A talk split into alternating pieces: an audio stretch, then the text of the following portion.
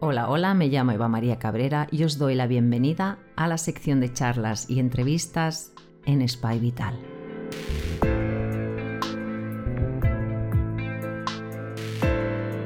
Un espacio abierto donde intentamos conocer un poco más las terapias naturales, complementarias, metodologías ancestrales y actuales.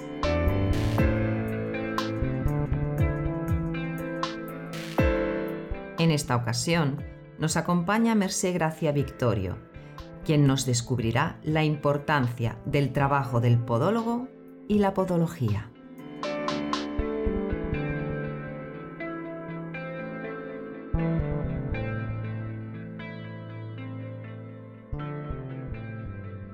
Para que conozcáis un poco más a Mercé, os diré que es diplomada en fisioterapia, diplomada en podología tiene un posgrado de síndrome de dolor miofascial, tiene un posgrado en ortopodología clínica y está especializada en biomecánica. Bienvenida, Mercé, a este apartado de charlas y entrevistas de mi canal de YouTube y muchísimas gracias por recibirme en tu taller. Muchísimas gracias a ti, Eva, por permitirme este espacio y poder dar a conocer la parte de mi profesión que tanto amo.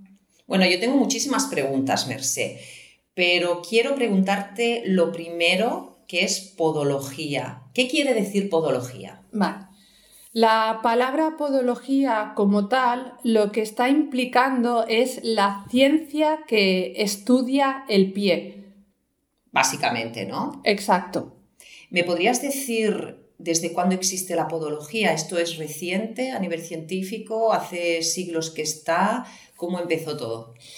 Pues eh, yo he estado investigando un poquito a raíz de, de dar la entrevista y en la época de los egipcios ya se hacía alusión a lo que eran las enfermedades del pie Después, en el Tratado Hipocrático, se quedaban registradas afecciones del pie como la uña incarnata. Más adelante, el podólogo como tal, como figura como tal, no empieza hasta, hasta el 1968, pero en la Edad Media estaba la figura del cirujano barbero que aplicaba sangrías y también hacía tratamientos a nivel del pie en uñas encarnadas. Y después en España como formación universitaria ah, pasó por diferentes épocas porque primero era un curso que hacían las matronas y las parteras, después fue el, practicante de ATS que se especializó con un curso como el especialista callista o el em, cirujano callista y ya como formación de podología empezó en el 1968-86, ahora no recuerdo porque creo que estoy invirtiendo los, los números, pero ahí fue la formación del podólogo como tal. Y ahora en la actualidad, desde el 2009, es un grado universitario de podología con luego formación en máster en las especializaciones que quieras y doctorado si quieres continuar. ¿Y tú cómo ves España a nivel de, podología? ¿Cómo, ¿Cómo se está llevando aquí en España a nivel de estudios, a nivel de profesionales? ¿Se compara a nivel positivo? ¿En qué punto estamos? ¿En qué ranking estamos a diferencia de nuestros vecinos europeos? Mm. La podología en España, la verdad es que somos bastante pioneros porque no en todos los países se da como formación universitaria. Estaríamos de los primeros junto con los con Estados Unidos, que allí la formación de podología es desde la rama de la medicina directamente y luego la especialización. Entonces somos bastante punteros en este sector. Pero en general, en la sanidad, en general, somos muy punteros en España. Yo no era tan consciente de esto hasta que empecé a visitar pacientes en el extranjero y en el Dublín y me iban comentando cómo los iban atendiendo en otros países, otros profesionales de salud y realmente en España hay muy buena profesionalidad en el ámbito de la salud. Mm, he comentado antes que tienes un posgrado del síndrome de dolor miofascial. ¿Qué quiere decir esto? Sí, Em, cuando yo empecé a estudiar, que me puse a estudiar porque yo tenía problemas yo. Y entonces pues por, mm, por, las circunstancias de la vida, empecé primero haciendo fisioterapia, después ya podología, después vinieron los posgrados. En el síndrome de dolor miofascial yo tengo un conocimiento exhaustivo de cómo funciona la musculatura qué dolores referidos pueden llegar a dar, qué acciones o limitaciones de movilidad me pueden presentar y qué síntomas me están dando a nivel muscular, incluso atrapamientos nerviosos y vasculares. Ah, y, claro, estaba así también revisando porque por mi desconocimiento, pero ¿qué quiere decir la orto podología clínica. Claro, esta formación a mí lo que me dio son herramientas en cuanto a materiales para realizar ortesis, prótesis, lo que viene a ser las plantillas, porque orto sería estático de pie y podología en el campo del estudio del pie y todo el tema de materiales para las plantillas. Y ahora lo que más me interesa y me tiene intrigada, eh, eres especialista en biomecánica. Sí, porque, em, bueno, desde la visión que tengo yo, el podólogo lo que hace es que estudia el pie, eh, mira los diferentes eh, puntos de apoyo y de presión y a partir de ahí hace su diagnóstico y tratamiento. Entonces, la biomecánica en sí lo que estudia es el movimiento. Lo que pasa que la biomecánica se puede aplicar a muchas ramas. Está en la medicina deportiva, en ergonomía y en la podología lo que yo hago es que estudio todo el movimiento del cuerpo, estudio el movimiento del pie y cómo afecta el movimiento del pie a todas las estructuras del cuerpo, porque existe una relación directamente proporcional de cómo se mueven las articulaciones dependiendo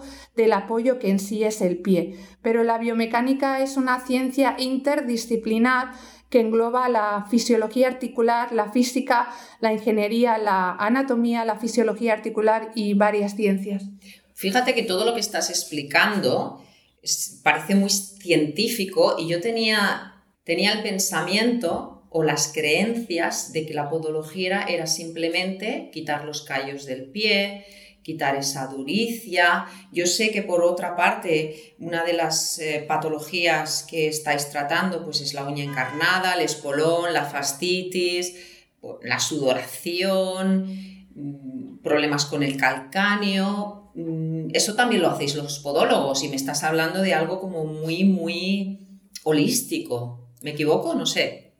No, no, Eva, no, no te equivocas para nada. Entonces, cuando yo hice la formación de podología, como yo venía con una carrera que comportaba un, un conocimiento más holístico del cuerpo, justo cuando acabé la carrera, realmente yo, yo no, quería ejercer porque intuitivamente sabía que el pie estaba relacionado con el resto de articulaciones, pero en la carrera esta información no me la llegaron a dar. Entonces, para mí fue relativamente decepcionante la formación que hice, pero es cierto que gracias a eso yo acabé los estudios, no ejercí de podóloga porque no quería pero empecé a recibir pacientes de fisioterapia, sobre todo con mucho dolor lumbar de rodilla, que yo les hacía el tratamiento muscular, por supuesto mejoraban, pero continuamente estaban reincidiendo.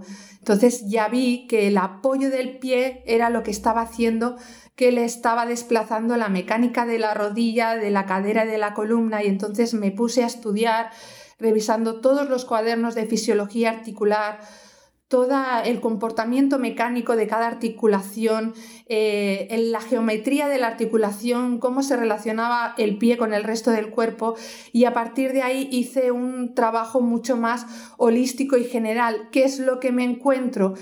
Que muchos compañeros en la carrera solamente de anatomía dan hasta la cadera que yo la, la formación la tengo acabada hace 8 o 9 años. No sé si ahora ya con el grado están dando una formación completa de todo el cuerpo, porque realmente el pie, como es el primero que se coloca en el cuerpo, desplaza toda la mecánica corporal. Si el pie no funciona bien, todo lo otro no va a funcionar bien. ¿Qué pasa? La puerta de entrada del paciente al podólogo son las duricias, por la historia que tenemos, el profesional callista, el cirujano callista. Y es cierto, pero hay que ir más allá, porque las duricias es solamente un reflejo de un exceso de presión que está recibiendo el pie. Pero si yo me quedo solo actuando aquí, eh, no estoy ayudando en más profundidad a la persona, por lo menos decirle que tiene un problema de apoyo que le va a afectar al resto del cuerpo y es normal que tú y la mayoría de personas entendáis la podología como el callista, porque es que realmente como también el podólogo está trabajando mucho en las mutuas, está casi más muchas veces de esteticien, con todos mis respetos, más que como profesional del cuerpo y de la salud, que es para mí como se debería trabajar.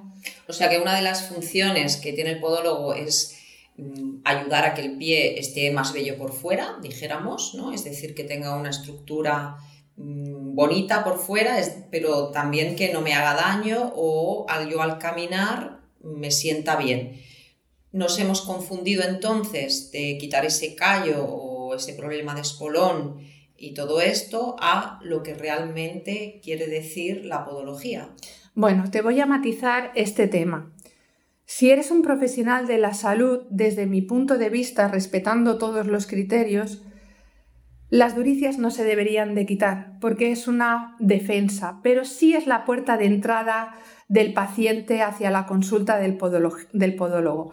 Entonces, desde ese punto de vista, informar a la persona que tiene un problema de apoyo para si ella desde su libertad lo quiere solventar o no y a partir de ahí el podólogo, por supuesto, que tiene la capacitación y la dotación para quitar las duricias, a mí no me gusta englobarlo desde un tema estético, aunque por supuesto que sí, por supuesto que sí, es una herramienta, pero hay algo más, hay un trasfondo. Y si eres un personal que estás trabajando en el ámbito de la salud, con lo mínimo tienes que dar la información. Y te voy a hacer una aclaración.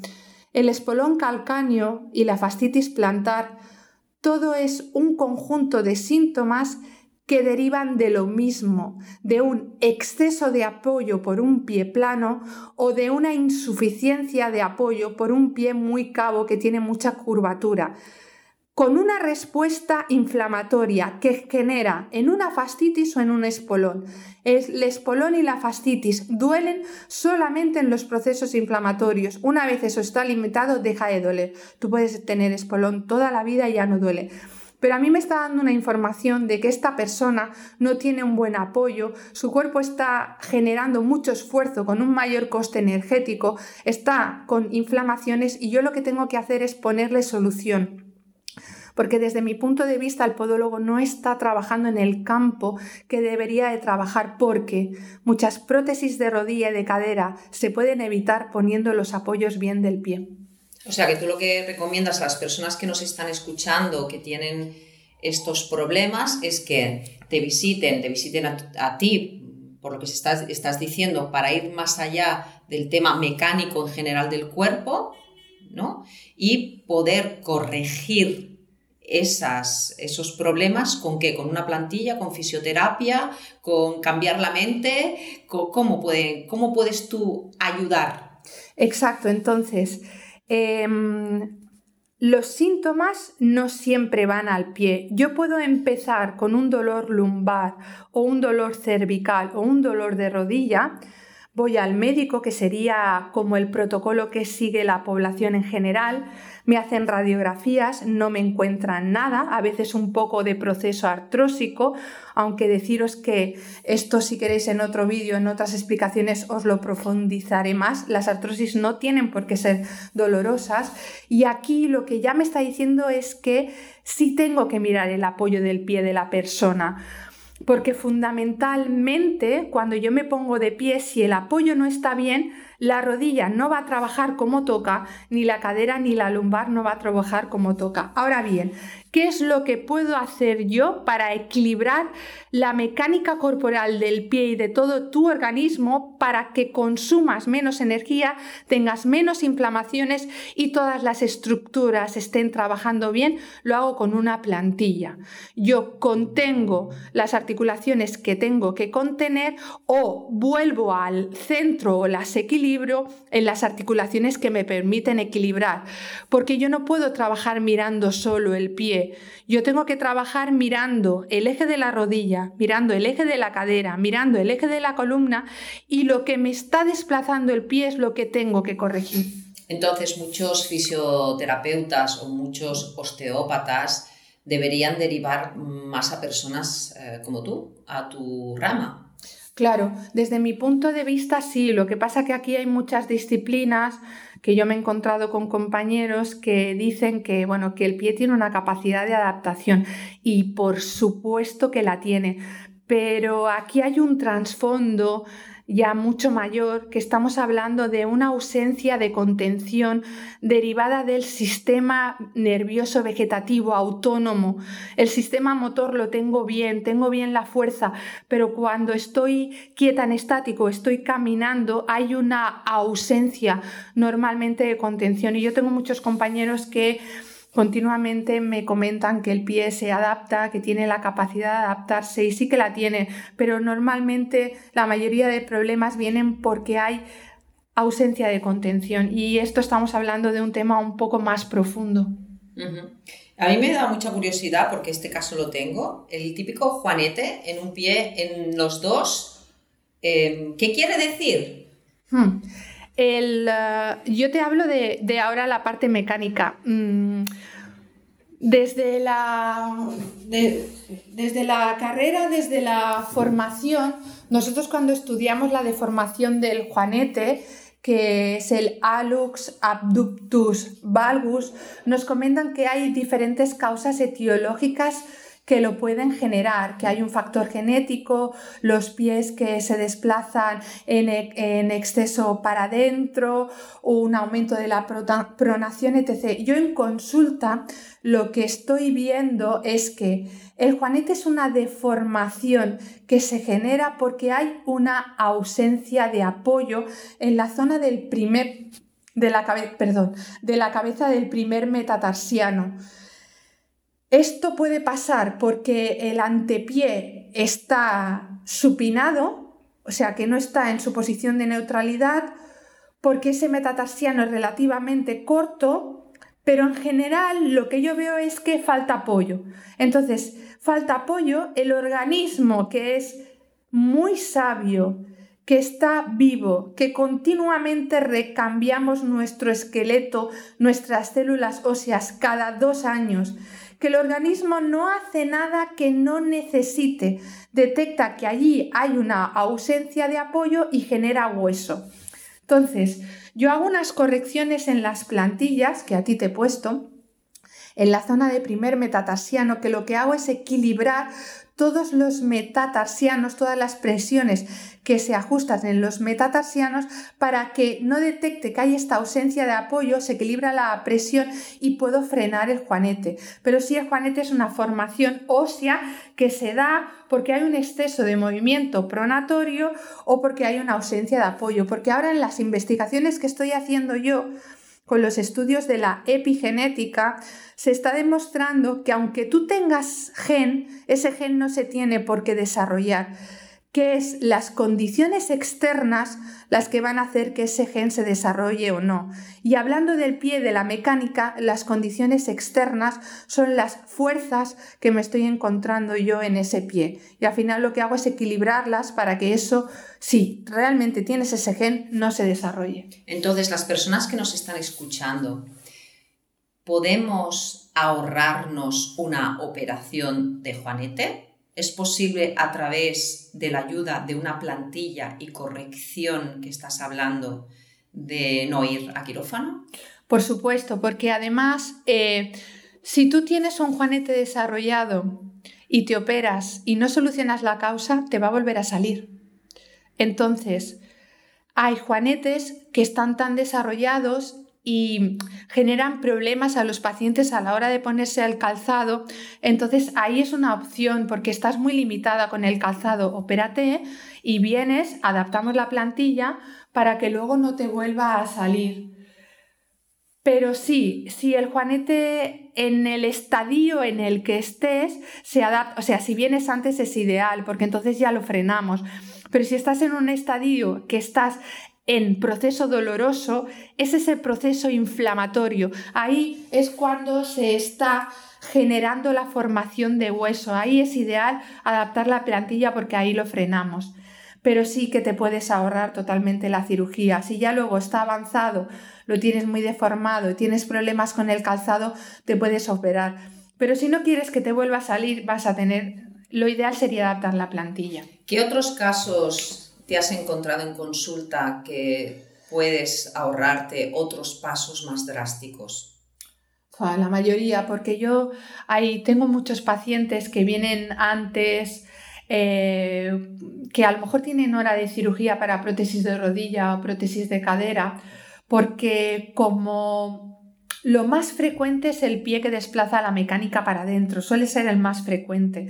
Entonces, al desplazar el pie para adentro, la rodilla hace un movimiento de rotación junto con la cadera y el cartílago está recibiendo la presión por una zona donde ese cartílago es más deprimido, está más débil, porque si nosotros estudiamos en microscopía las trabéculas del hueso y la dirección del cartílago, este es más grueso por el centro. Entonces, ¿qué hago yo? Al colocarte la plantilla hago que tus presiones se vayan dirigidas hacia el centro y te puedo estar ahorrando un recambio de prótesis que posiblemente igual, si ya ha llegado tarde, a la larga, la vas a tener que hacer o no, pero voy a hacer que tu presión eh, sea absorbida por la zona central del cartílago que tiene mucho mayor grosor.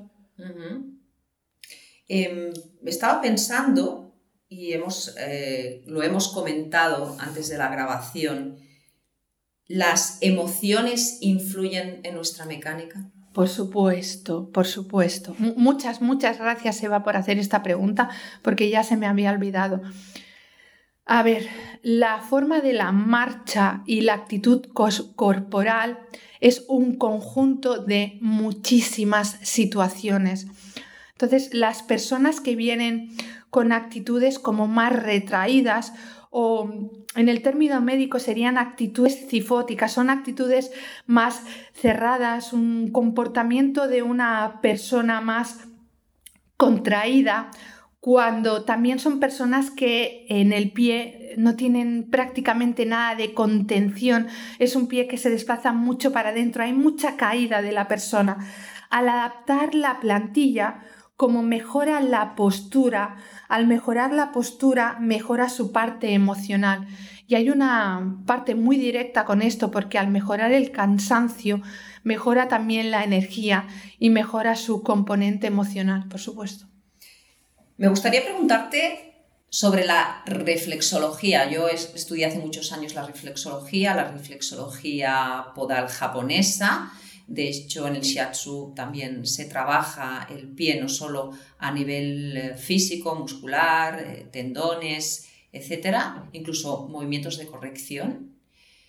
¿Qué opinas sobre la reflexología? ¿La recomiendas? Eh, hay personas que te vienen de reflexólogos, te han comentado si les va muy bien al pie físico, si les influencia al resto del organismo. ¿Qué sabes? La reflexología no es una asignatura que la estudies en, una carrera convencional, entonces yo no tengo conocimiento como tal, pero sí funciona. Yo he tenido pacientes aquí que me han comentado que han ido a reflexólogo, eh, que gracias a eso tienen menos dolor. Y al final, realmente lo que importa es que el medio que utilices da igual, pero que te sea efectivo para ti, que tú te sientas bien. Yo no la he estudiado, no te puedo profundizar, pero sé que funciona, es una gran herramienta. Me gustaría hablar brevemente de los grupos de la población y me gustaría empezar con los bebés y los niños. ¿Qué ah. casos has tenido? Hmm. Eh, ¿Qué situaciones has tenido que, tratar a bebés o niños?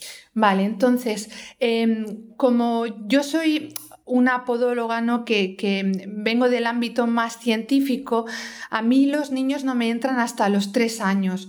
porque eh, la, formación de la bóveda plantar está hecha desde ya la época de, em, del feto, pero hay una grasita plantar que cubre toda la bóveda plantar, que la bóveda es el arco, ¿vale? Eh, donde está como la curva del pie y la mayoría de correcciones que yo hago las hago ahí porque justo em, la articulación está en esa zona. Entonces, esta grasa plantar dificulta, impide ¿no? las correcciones que, nosotros, que, yo en mi caso pudiera hacer. Entonces, a mí los niños no me entran hasta los tres años, pero los bebés y los niños, yo recomiendo que si los niños empiezan a tener muchos temas de caída o muchas situaciones que hay un, hay un retraso en la madurez del sistema nervioso o que la marcha, ¿no? que empezamos a caminar sobre los 11, 12 meses, eso se retrase, primero tienen que pasar por el pediatra, pero como yo sé que aquí hay un trasfondo importante ¿no? del sistema nervioso vegetativo con los niños, siempre digo, que si quieres ayudar a los niños que se trabajen los papás. Aparte de que lo lleven a mirar, por supuesto, al pediatra y se hagan todas las pruebas neurológicas, porque pueden haber muchas afecciones, pero a mí realmente no me entran hasta los tres años, que son niños ya que se caen mucho, que tienen mucha torpeza y a partir de ahí ya sí puedo empezar a hacer actuación yo. Y cuando van creciendo, cuando van llegando a la adolescencia, que te los traen los padres y qué casos son los más frecuentes. Sí, lo que, lo que sobre todo más me encuentro son pies que te he comentado antes, ¿no? Que desplazan la, mecánica para adentro, porque el podólogo tiene muchas, muchas especializaciones, eh, como has comentado tú antes, ¿no? Eh, o no sé si lo has comentado, pero eh, quitar las duricias, las uñas encarnadas, los hongos en las uñas de los pies, la parte de la dermatología, hongos, bacterias en la piel, pero desde mi especialización, yo lo que más veo en consulta, aunque puedo tratar una uña encarnada, pero honestamente, como hago muy poquitas, voy muy lenta, pero lo hago. Eh, lo que yo encuentro son eh, pies que desplazan mucho la mecánica para adentro, eh, niños que son más torpes, que se caen, pero lo que más más veo en la población es ausencia de contención. Y esto se viene a referir que en el núcleo familiar lo que ha habido es una ausencia de presencia. Entonces lo que hago yo es que contengo con las correcciones que doy en la plantilla ese pie, pero es lo que más veo. Bueno, lo que hablamos de la parte emocional. Exacto. Y vamos con los deportistas. ¿Has tenido deportistas? ¿Han mejorado su rendimiento? Si te ha venido alguno. Claro, sí que he llevado deportistas.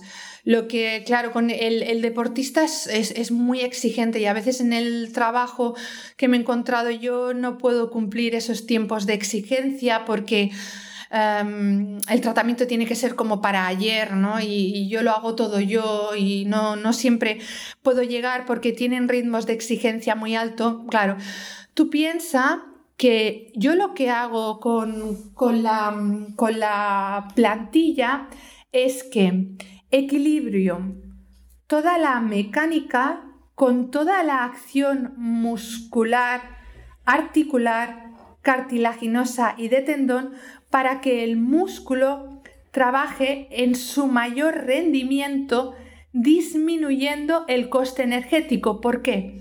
Porque si yo te explico, es que esta persona eh, tiene mucha caída del pie para adentro, desplaza mucho la articulación. Los excesos de movimiento sobran. Es mucho coste energético para el cuerpo. Si yo tengo que desplazarme hacia adelante y el pie cae mucho hacia adentro, eso va a implicar que lo voy a tener que levantar todo eso para afuera para poder avanzar. Si yo limito todas estas movilidades, ese consumo energético se va a reducir. Por supuesto, va a mejorar el rendimiento, se va a cansar menos. ¿Y las embarazadas? ¿Te han venido embarazadas? Es decir, ya está gestando, lleva varios meses y te ha venido a consulta. Claro, el, tema de las embarazadas es que si te suben de peso entre 7 y 8 kilos, que es lo que suele pasar, les cambia la estructura del pie y entonces hay que volver a adaptar la plantilla.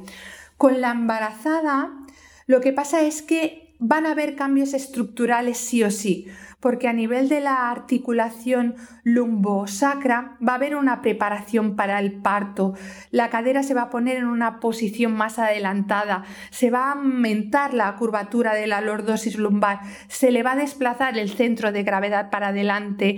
Por eso muchas tienen dolores de ciática, porque el glúteo medio, glúteo menor va a tener que estar trabajando ahí a full para poder frenar ese centro de gravedad hacia adelante.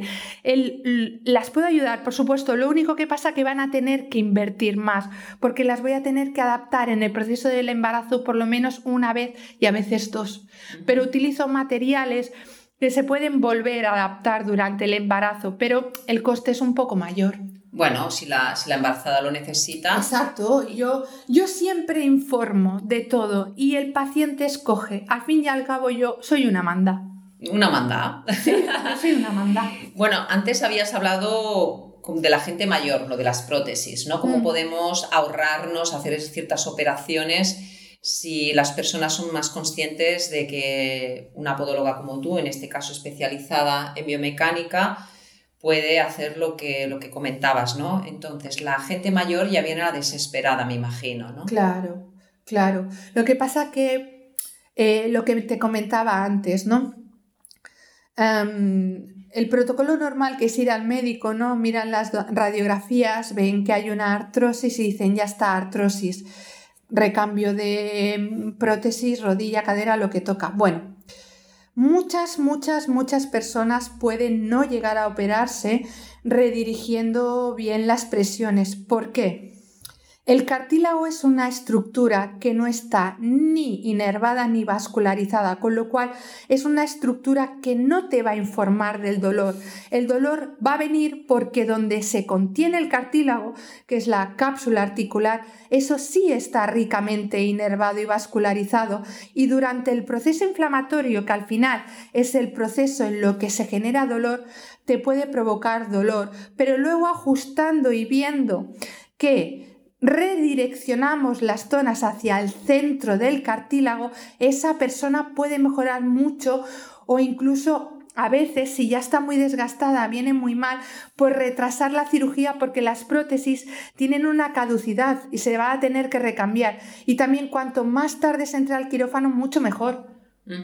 Claro, no queremos el quirófano para nada. claro. ¿Qué casos te has encontrado que te hayan venido de otro profesional a nivel de plantillas? Eh, ¿Te han venido casos de otros profesionales o mala praxis?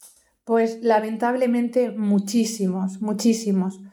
Porque, mm, claro, desde la formación de podología lo que hacen es que siguen como una serie de escuelas y una serie de autores y si tengo este, este síntoma, pues eh, se está nombrando mucho a, un, doctor, Kirby, que es eh, un especialista en biomecánica, pero falta como el investigar desde el propio criterio de la persona si realmente esos tratamientos se pueden adaptar a todo el mundo y no se pueden adaptar a todo el mundo. Entonces yo me estoy encontrando que muchos profesionales adaptan unas plantillas porque han dicho que para este síntoma hay que hacer este tratamiento y no les ha funcionado porque las correcciones no están como deben de estar o han pasado por alto que hay una contractura muscular debajo y igual las correcciones están bien y los materiales son los adecuados,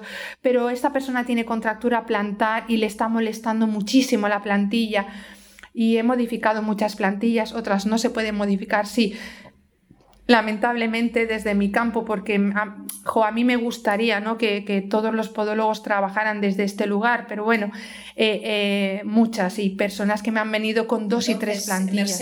¿me podrías decir algún caso que no te he preguntado que sea curioso, que, nos ilustre? Sí, eh, bueno, recientemente un, un señor que recuerdo que, bueno, yo tengo una, máquina para poder adaptar en directo con el pie del paciente y así no hago molde de yeso o otro tipo de técnicas, que hay muchas, pero no pierdo corrección, quedan mucho más ajustadas. Y este paciente, en aquella época de mis inicios, yo tenía el taller en casa de mis padres y lo, lo visité allí, ¿no? Entonces resulta que este señor me perdió la pista porque no se acordaba de mi nombre y apellidos, fue a varios centros a hacerse plantillas, no le funcionaron y se acordó de, de, dónde vivían mis padres, ¿no? Fue a casa de mis padres a, a pedirles una tarjeta y el señor me venía con, con dos pares de plantillas y se estaba poniendo todavía las que le hice yo, que tenían como siete años, que prácticamente las correcciones estaban chafadas, ¿no? Porque aquí faltó, por la parte del profesional, como investigar realmente, ¿no? Eh, las articulaciones, cómo se están moviendo, cómo se están desplazando, tengo que descargar una zona para poder cargar otra y le, los tratamientos que les hicieron los otros compañeros pues aplicaron como los conocimientos básicos y generales, ¿no? Y yo muchas veces cuando estoy trabajando, pero a mí me encanta, yo digo, si es que hago de CSI, hago la investigación completa, hago de CSI y ahí adapto lo que necesita el paciente para cada caso. Y bueno, pues claro, al final ya eh, sacamos todas las conclusiones necesarias para que pudiera caminar y pudiera estar bien adaptado. Sí. Y esto, esto porque ha sido lo más reciente y así lo más curioso. ¿Qué es lo que recomiendas? Ah, seguramente después de esta entrevista, yo por lo menos he desmitificado mucho la podología. Primero porque lo que te decía antes, pensaba que solo era pues quitar los callos, problemas en las uñas, igual los hongos, bueno, un poco tenía esta creencia, ¿no? Por nuestro contacto, por mis técnicas, llegué a, que tú me dieras tu opinión profesional y yo me he hecho una visita contigo, ¿no? Y me has podido corregir, pues también el problema que tenía a nivel mecánico. ¿Cómo podrías explicar a las personas que nos escuchan, porque ya, ya han visto por qué diferentes cosas pueden venir a una consulta de un podólogo, ¿Qué haces cuando llega un cliente? ¿Le haces una ficha, estás una hora, le haces unas pruebas? ¿Me podrías resumir la visita, al menos la primera?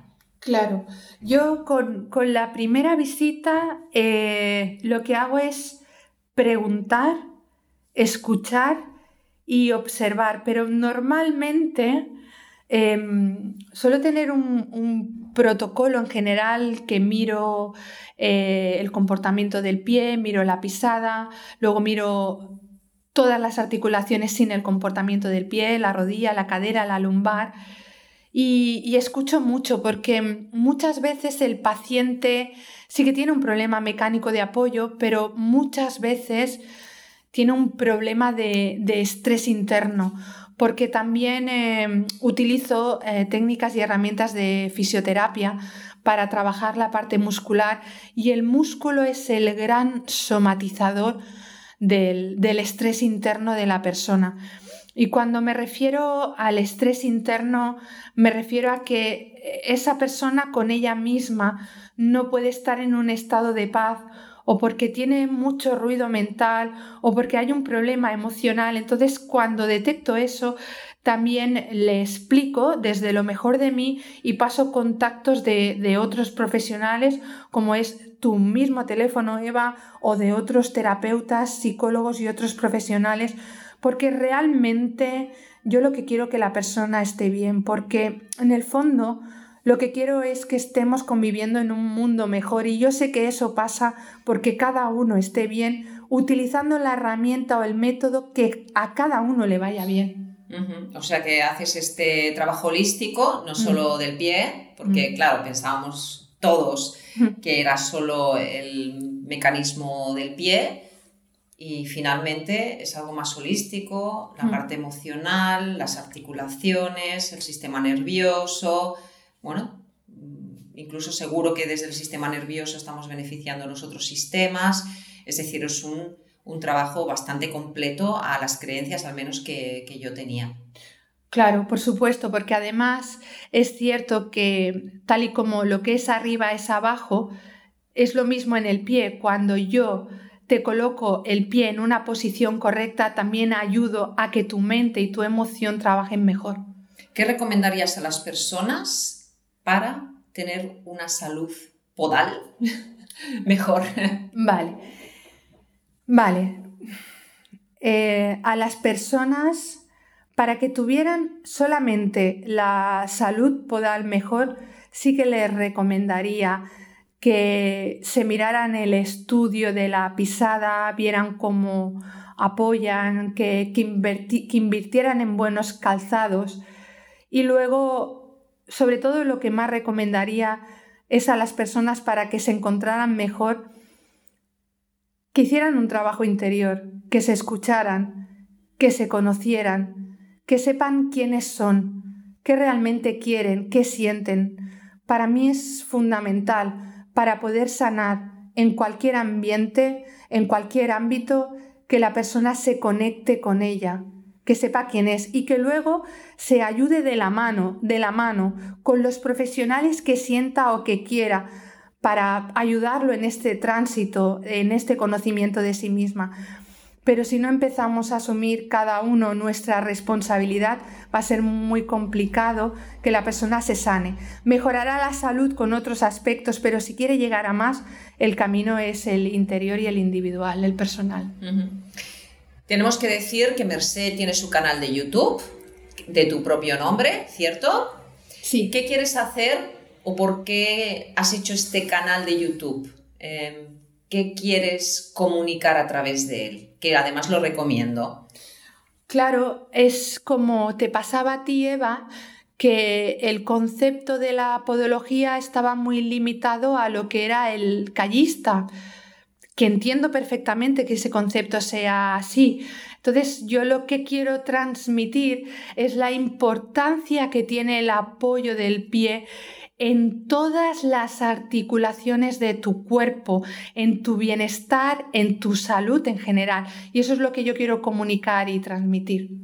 Bueno, pues em, la verdad es que seguramente muchas de las personas que nos están escuchando puedan tener más preguntas. Es Ahora el momento que voy a dar tu número de teléfono para que se pueda poner en contacto contigo. Insisto, que conecten con tu canal de YouTube, que es muy interesante. Espero que sigas subiendo más vídeos y los podamos ver. El número de teléfono de Merced es el 686 86 48 48. La podéis encontrar también en Facebook con Merced Gracia Victorio, con su nombre. Y pronto esperamos en Instagram que nos puedas aportar esas fotos de, de tu trabajo. ¿Te gustaría añadir alguna cosa más que no hayas dicho, Merced? Que muchísimas, muchísimas gracias por esta oportunidad y muchas gracias a todos los que me escuchan. Y si tuvierais alguna duda, estaré realmente encantada de poder solventarla. Y gracias de nuevo. Pues de nuevo muchísimas gracias, gracias por eh, enseñarme tu taller, por poderme transmitir toda esta información y hasta la próxima, Merced. Gracias. A ti. Suscríbete a este canal si no te quieres perder la próxima entrega. Os espero en la siguiente entrevista. Gracias. Gracias. Namaste.